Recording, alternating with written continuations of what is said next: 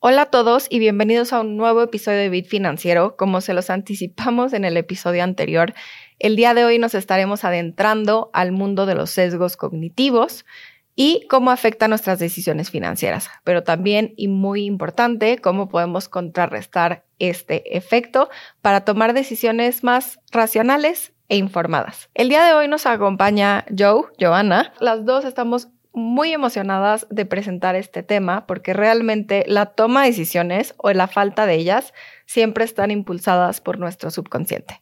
Pero yo dejaré que te presentes. Hola a todos. Bueno, mi nombre es Joana Serna y soy parte del equipo de marketing dentro de BlackRock. Mucha gente se preguntará cómo funciona marketing dentro de una institución financiera. Pues somos el puente entre las necesidades del cliente y la marca. Y para poder lograrlo tenemos que entender el comportamiento de las personas. Y es aquí donde entran estos sesgos cognitivos. A mí me apasiona mucho este tema porque una vez que los identificas, te ayudan a tomar decisiones mucho más conscientes sobre tus finanzas. Y Joe, si nos pudieras dar un ejemplo. Para poner las cosas en contexto, no sé si han visto los memes de solo se vive una vez. Claro.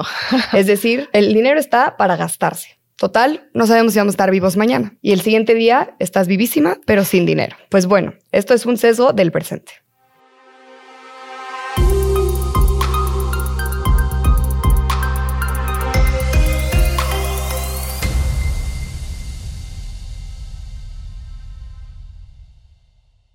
Pero antes de entrar en detalle, creo que vale la pena que definamos los sesgos cognitivos como esta ceguera de taller que vive en nuestro subconsciente y que puede influir cómo procesamos toda la información y también cómo percibimos los riesgos y las recompensas. Exacto. Y el problema más grande es que pueden distorsionar nuestra percepción y toma de decisiones financieras. Y ahora, la pregunta del millón. ¿Por qué tenemos sesgos? Y aquí la respuesta es más fácil de lo que nosotros pensamos, porque realmente los sesgos son una forma de nuestro cerebro de entrar en ese modo de ahorro de energía para no tener que estar tomando decisiones activamente. Y existen varios sesgos, pero el día de hoy nos vamos a concentrar en cuatro que son los principales que influyen en nuestras decisiones financieras.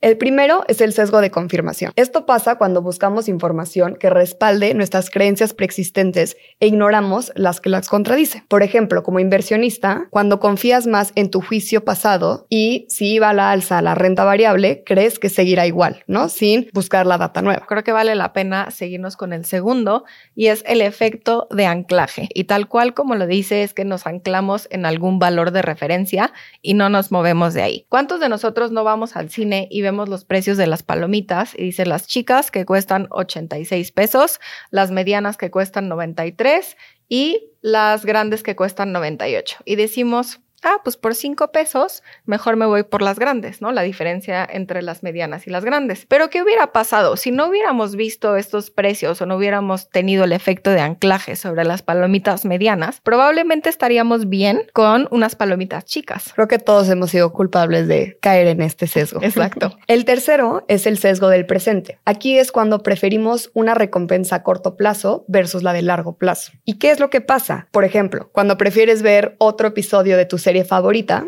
¿no? En vez de irte a dormir y despertar descansada. Yo soy esa persona. en temas financieros, regresamos a nuestro meme de solo se vive una vez, ¿no? Prefieres gastarte tus ahorros en ir a un concierto o a un viaje en vez de invertirlo en tu retiro. Es decir, mejor dejárselo a nuestro yo del futuro para que se encargue de esas decisiones difíciles.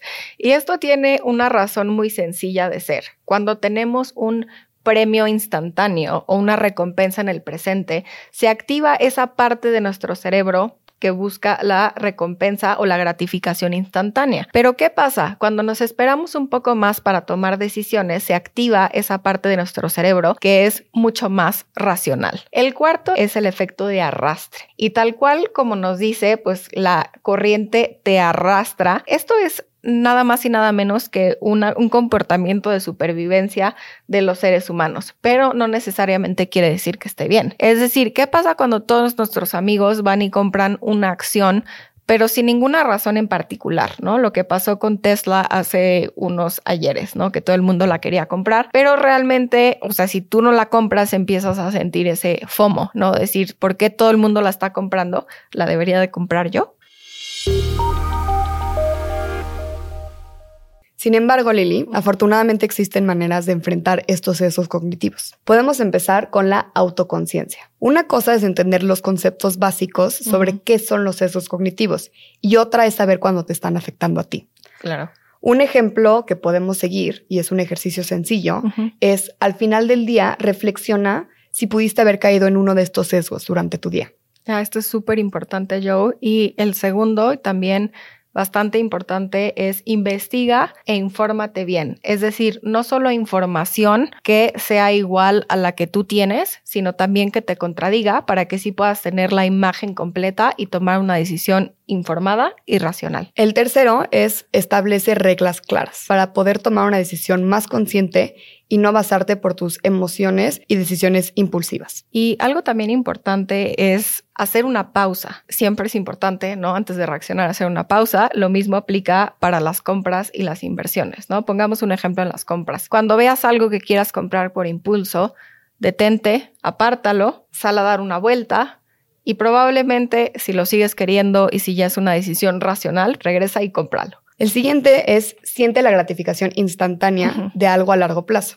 ¿No? ¿Y cómo puedes lograrlo? Es a través de un calendario de hábitos. Cada día que va pasando, lo vas tachando y puedes ver concretamente cómo te vas acercando a tu meta. Y algo también muy importante, automatiza las decisiones. Y esto es un gran tip que puede ayudarles en sus finanzas. Cada vez que reciban su mensualidad, su quincena, programen para que una parte de ese pago, de ese dinero, se vaya a su ahorro o su impresión. Esto también puede ayudar a quitarte estas tentaciones del solo se vive una vez y gastarlo en un viaje o en un concierto. Exacto. Y por último, piensa qué te diría tu yo de futuro como consejo hoy. Y creo que ya todos sabemos esa respuesta.